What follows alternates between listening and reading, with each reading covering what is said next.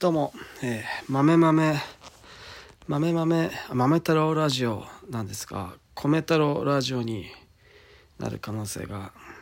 あります。先ほこれの勉強をしております。えー、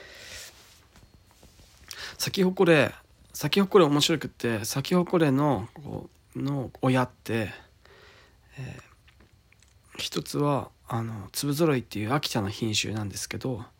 もう一つはあのチューブ132号っていう愛知県のお米なんですよ。でその粒ぞろいと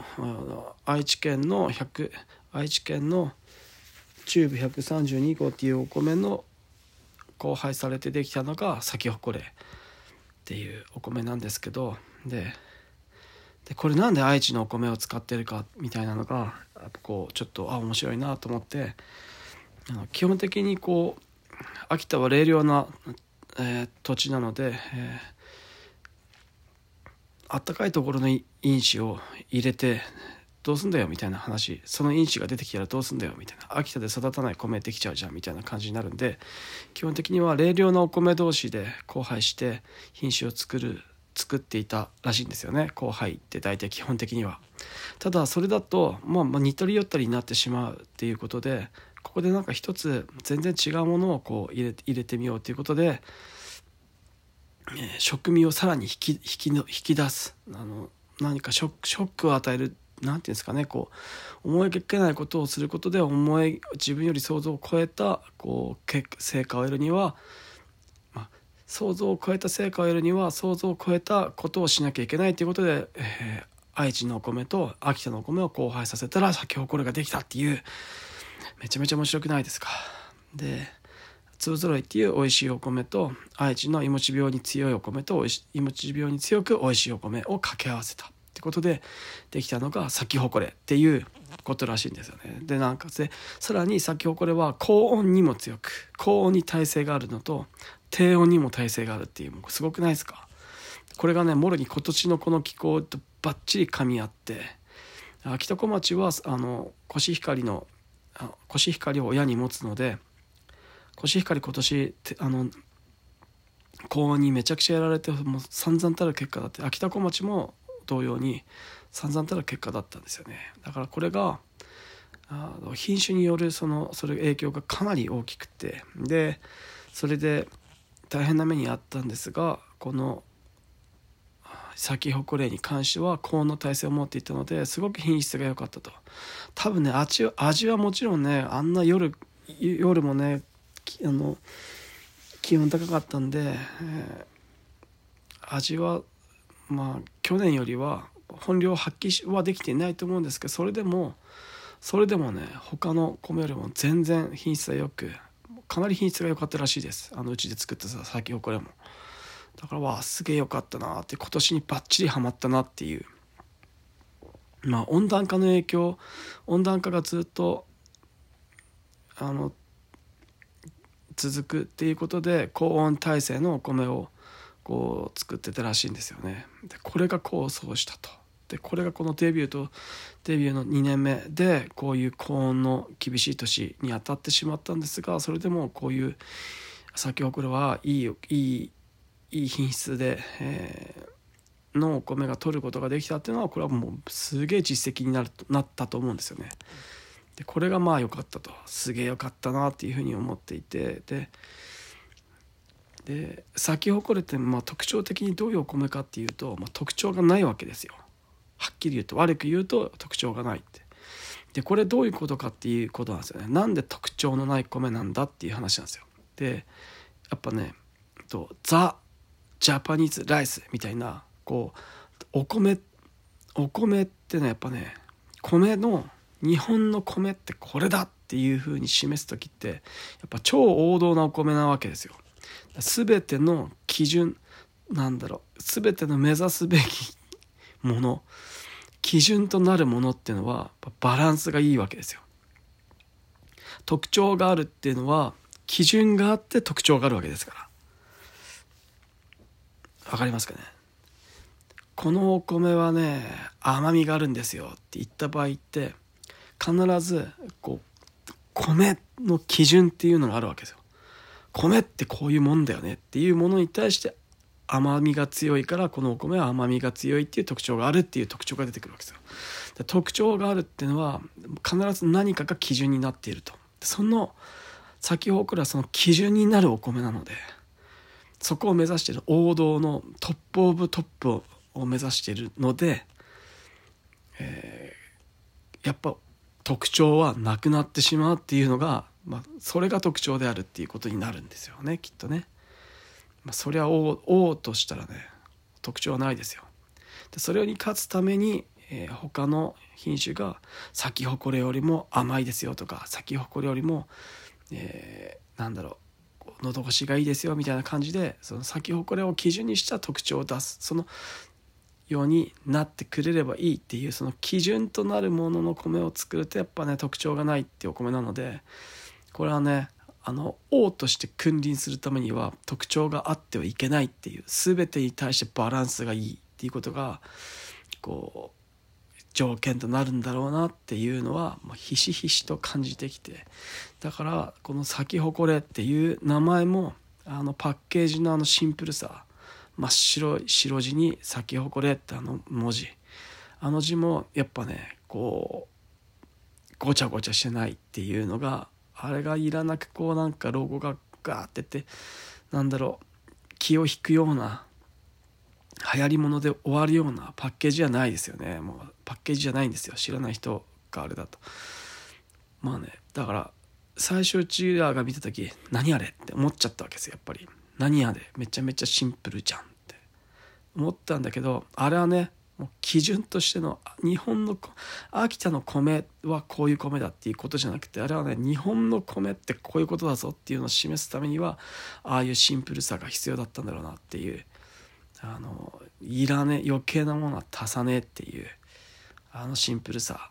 僕はなんか今ちょっとこう今ちょっと深掘りしていくとこうそのことがちょっと深くこう分かってきたっていう感じですね。まあ、米米とかね品種のあれってね10年以上かかるんでやっぱり交配してでいいやって言ったこう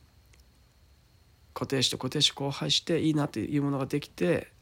でその後雑種こうごちゃごちゃになっちゃうんでそれをずっと固定化しなきゃいけないからずっと後輩後輩後輩そのずっとなんだその選抜選抜選抜してそのこう固定化させていかなきゃいけないっていうあの F8F9F10 みたいな感じで固定化しなきゃいけないって固定化するのにもめちゃめちゃ時間も要するし、えー、選抜するのにも時間要するしっていうのでもう本当に大変だと思うんですよ。めちゃめちゃ大変なかだからもうあれ偶然偶然なんだけど偶然じゃないってこれは難しいですよね。もうね宝くじもなんか買わなきゃ当たらないと一緒で手を打たなきゃ当たらないですよね。でもそれが努力っていうことだと思うんですよね。だから運なんだけど運なんだけど努力っていう。努力しない努力するなんだろう。運も必要なんだけどそれにそのその運を引き当てるには努力も必要だっていうこと。この努力と運のこの関係の話ずっと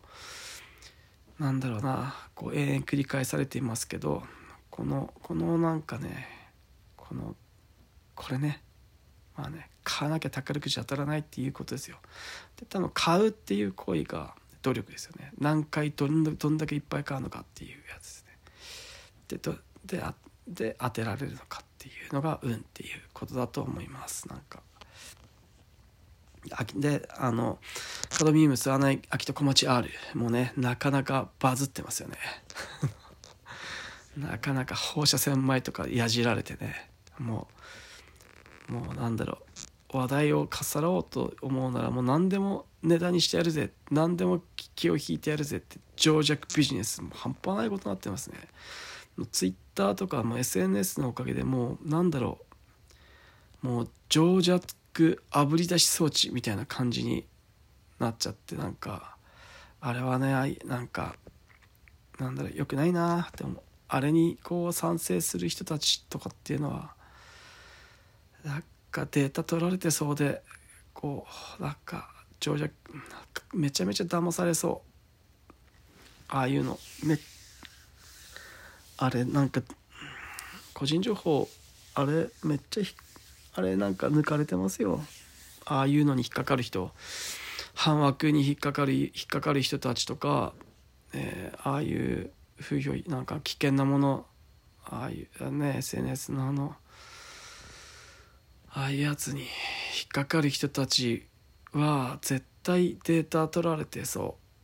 う。めっちゃなんか騙されてそう。騙されるやつのこうデータベースとしてなんか役立ってそう。データベース作りに役立ってそうな気がします。ツイッターとか。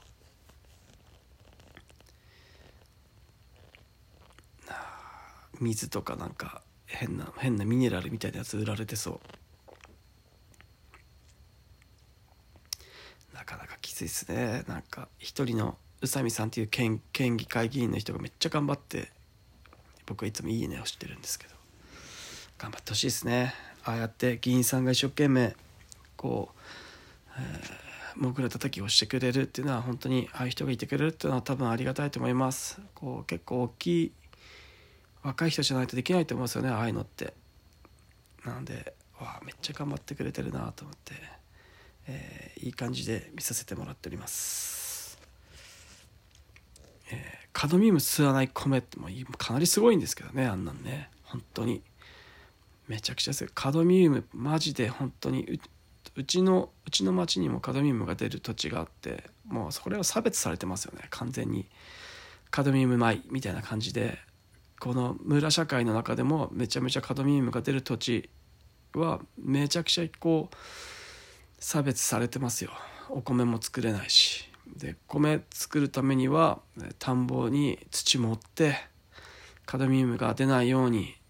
するところまで持ってやってますよね。カドミウムってなんかこう痛々病みたいなやつになるんですよね。なんか金属が体の中に蓄積されてて。でお米は主食なんでめちゃめちゃ毎日食うじゃないですか。半端なく食うんで少量の金属でもどんどん体の中に溜まってって、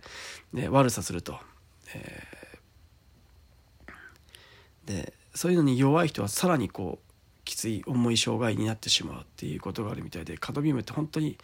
そのカドミウムを吸わないお米が作ることができたっていうことがもうそもそも革命的なことなんですよねだからだからもうすげえことなんですよ本当は。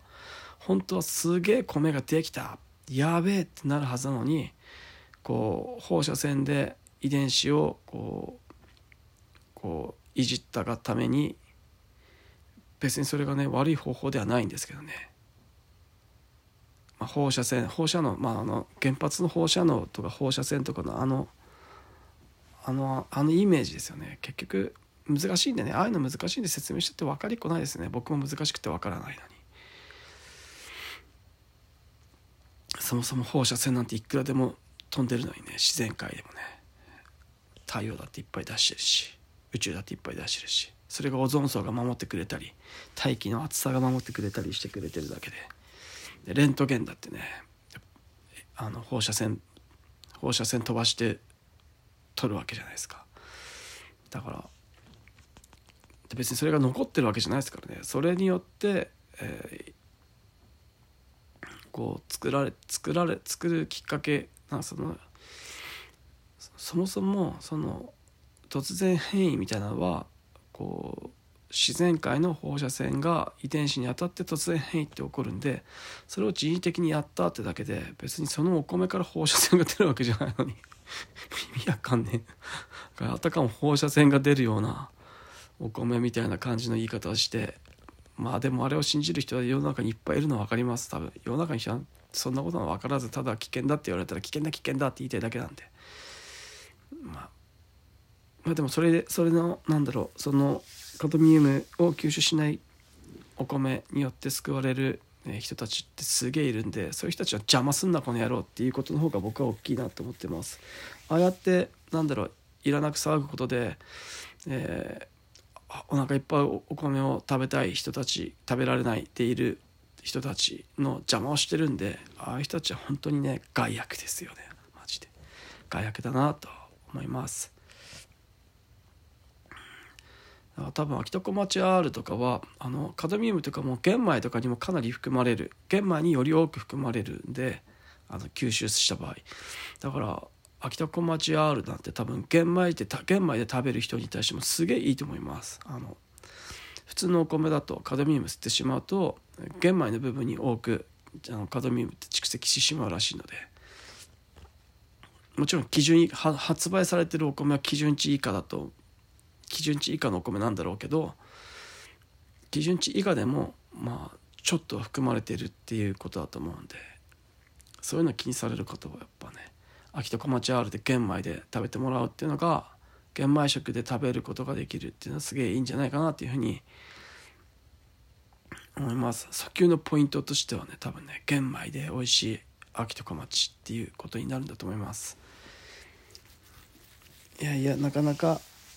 なかなか難しいですね。なんかいろんな人がいらん情報を手に入れられるようになったら意味わからん情報も同時に蔓延して何が真実か分かんなくなって情報いい情報がクソ情報に埋もれてしまうっていうこの状況あの なんだろうこのこの状況どうすんだろうな。もうなんか大変ですね。世の中めっちゃ大変だなって思います。だから自分で考えられない人に情報を与えないっていういうののなんか与えない方がいいんじゃないってなっていう思想が出てきてもおかしくないですよね。本当に。マジやべえって。マジやべえって思います。長尺ビジネス。長尺ビジネスだけが広まっていきますね。あでも分かるですね。こう普段人ってやる気ないじゃないですか。でもあの危険な目に遭うと人ってこう生きる活力としてこうグワッてこううわってこう生きる活力出てくるわけじゃないですか。危険な目に遭うとね。その危険をこう SNS であれは危険だこれは危険だってなると人はこう怒りがガッて出てくるんでなんだこの野郎ってなってくるんでうわってなってくるとこうその時だけこうやっぱ生きる気力みたいなのが湧きますもんね。それのそれにやられてんすよね。そのホルモンホルモンのなんかこう分泌にみんな侵されてるっていうその危険だっていうやつのね。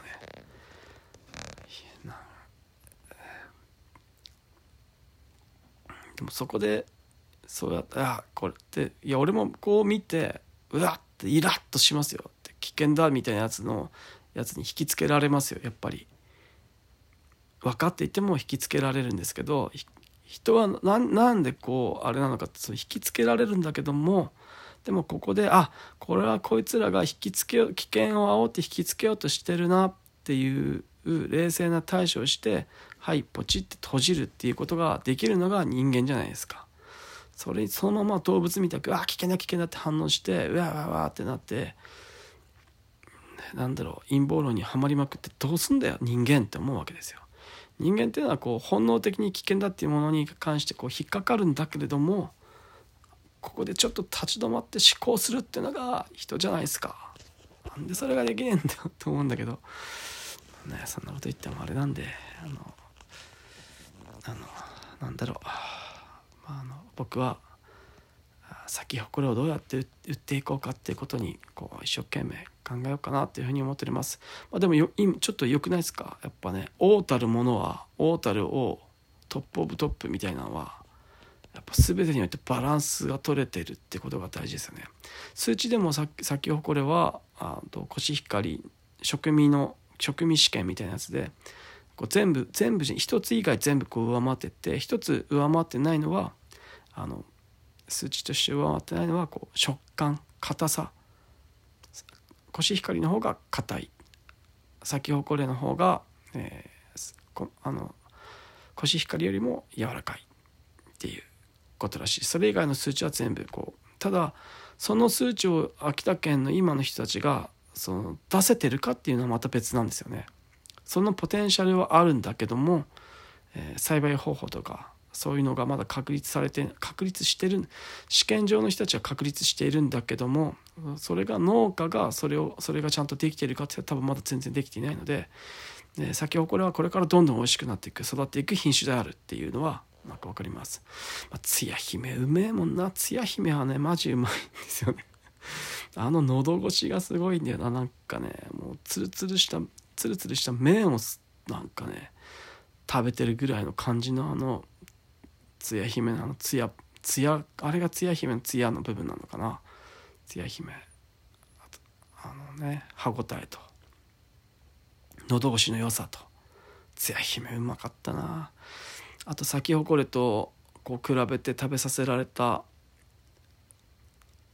試験みたいなやつをさせられた時があって。あの時にわこの米うまっと思ったらもうコシヒカリでしたね。めちゃめちゃうめえなコシヒカリと。昔別でコシヒカリ食べた時は全然美味しくなかったんですけどやっぱあのその時食べたうめえと思ったコシヒカリはあのちゃんと作られたすごい人が作ったあかなり品質のいいコシヒカリだったっていうんで初めて多分僕そういうコシヒカリ食べたんですよね。やっぱ美味しかったですね。めちゃくちゃコシヒカリうまかった。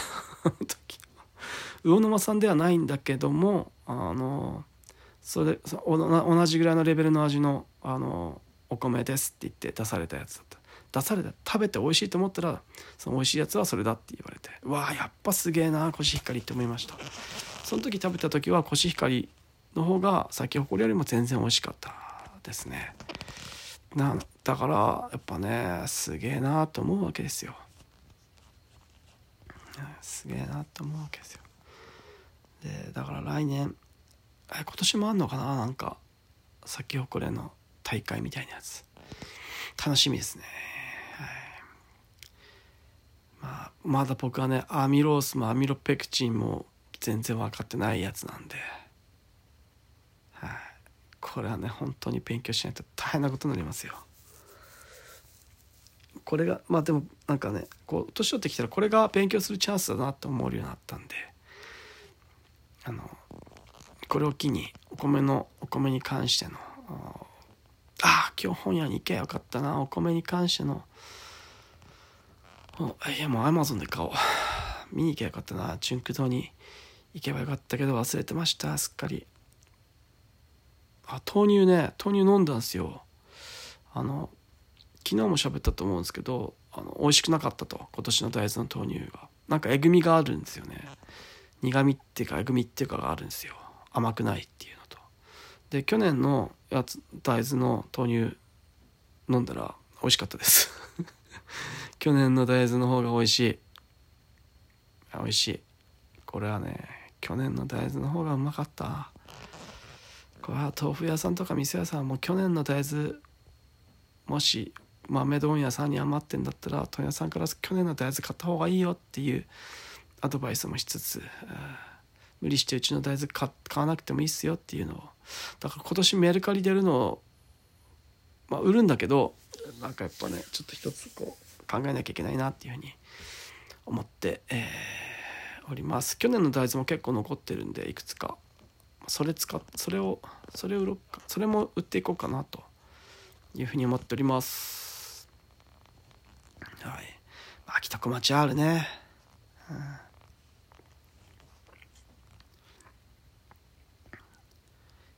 難しい難しいですねなんか。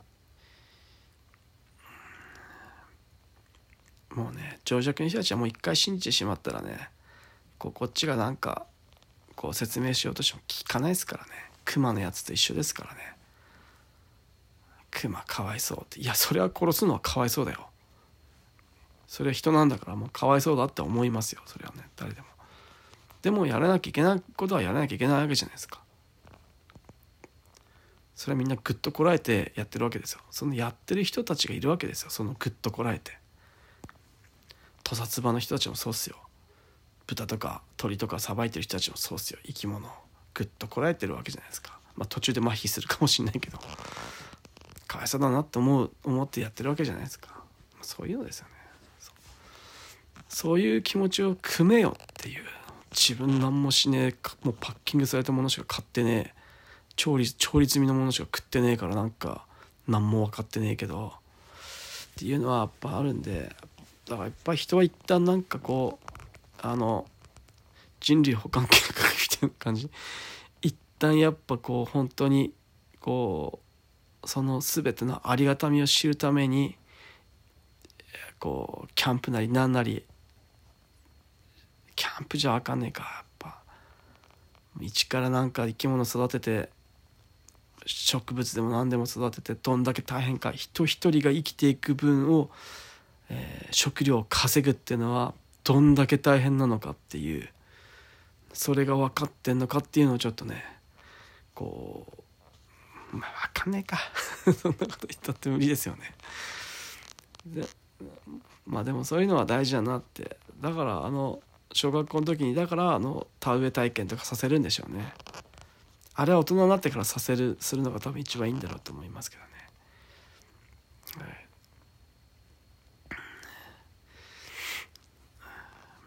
多分なんかオンラインサロン無農薬とかのオンラインサロンみたいなやつのなんだろう。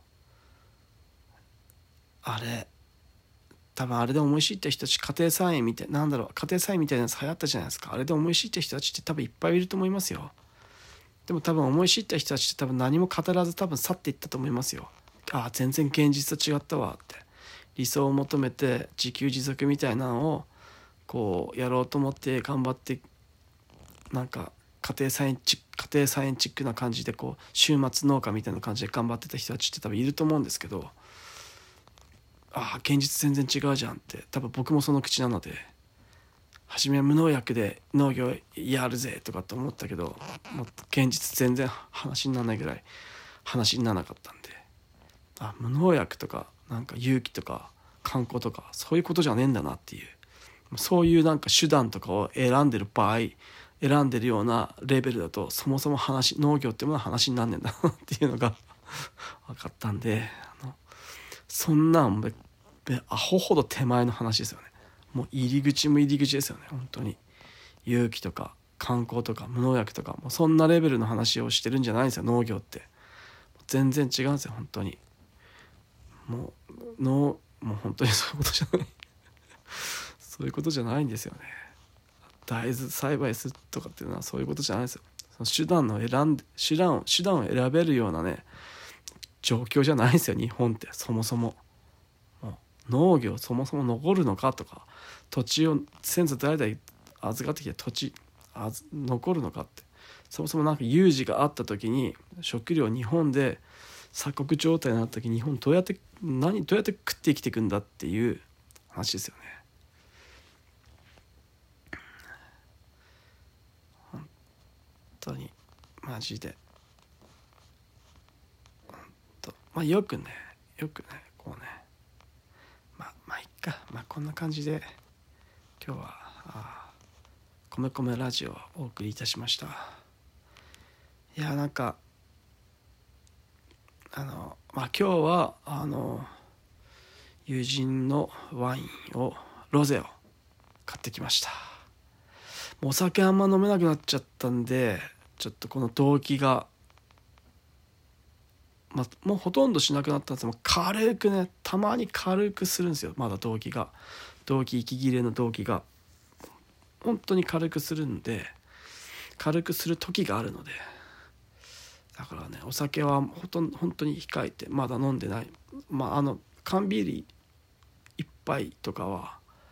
ご飯の時にちょっとたまに飲んだりするぐらいで飲み会でも酒を飲まずにほとんど飲まずにいるんですけど。なので、ワインも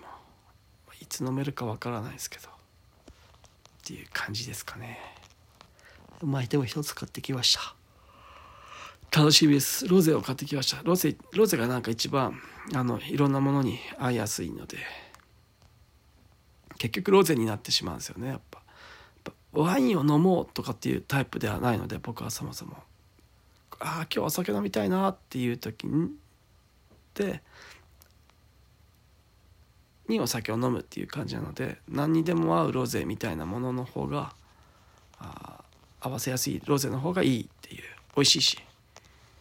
ね、美味しいんでお酒、えー、ワイン美味しいんでその人のワインはめちゃめちゃ美味しいんでロゼの方があどんな夕食が出てきても、えー、開けようっていう感じになれるんで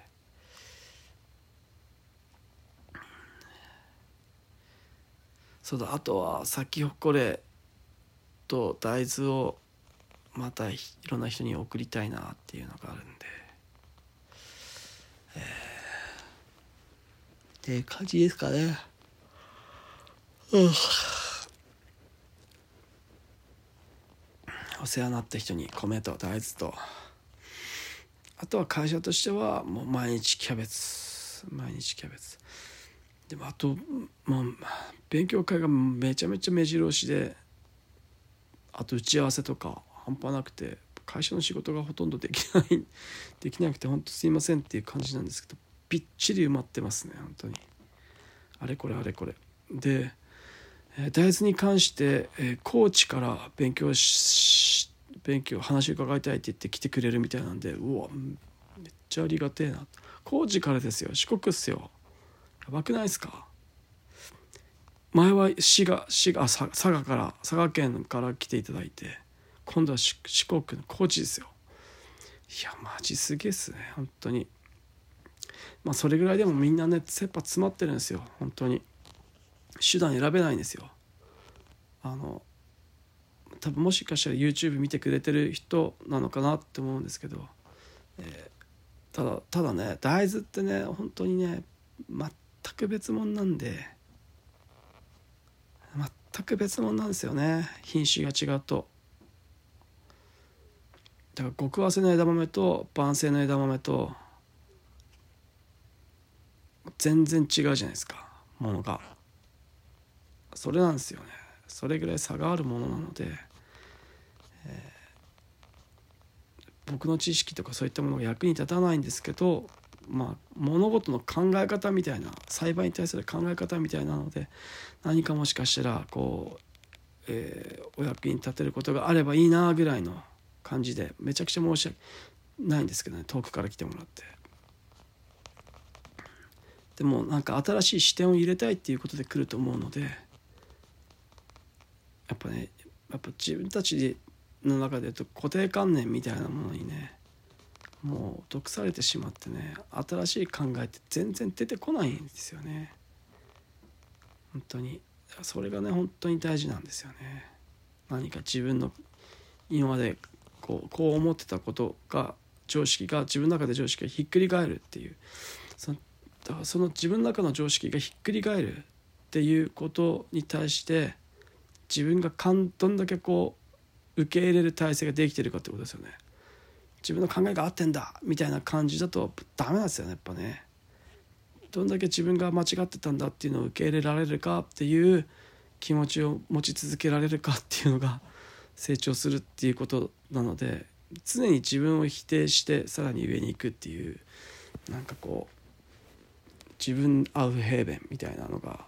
あると思うんで、えー、それが大事だっていうことですよね。自分を否定して否定しつつもそれを生かしてさらに新しいこう成長に結びつけるっていう新しいものを生み出していく。自分の中で新しい気づきを得るっていうっていうのをずっと繰り返していくって。ああそっかこれ間違ってた。大体そうなんですよね。自分のせ自分が成長しなくなる時っていうのはこうあるあるこう固定固定観念みたいなのにこう凝り固まってきたあたりだと思うので。そうなってくると成長しなくなった時って多分そういう時だと思うんで。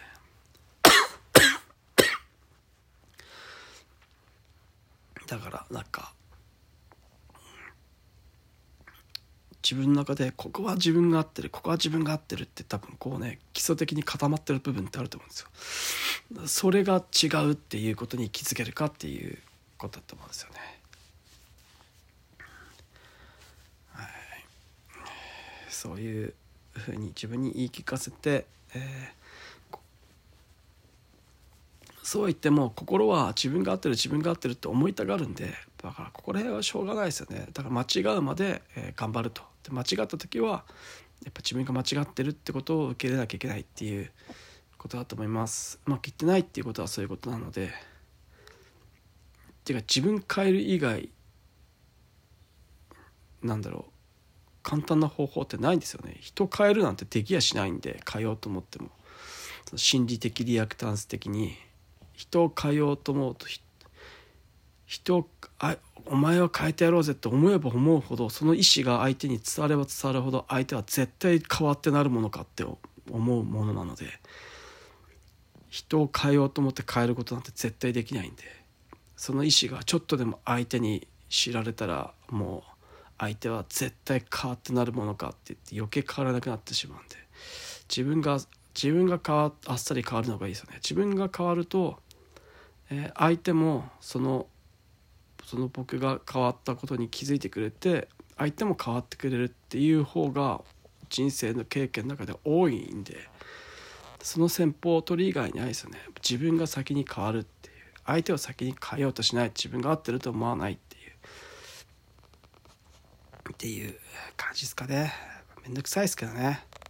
めんどくさいけどそっちの方がうまくいくんであればそっちを選択するっていうことですよね。合ってるか正しいか正しくないかとかじゃないですよね。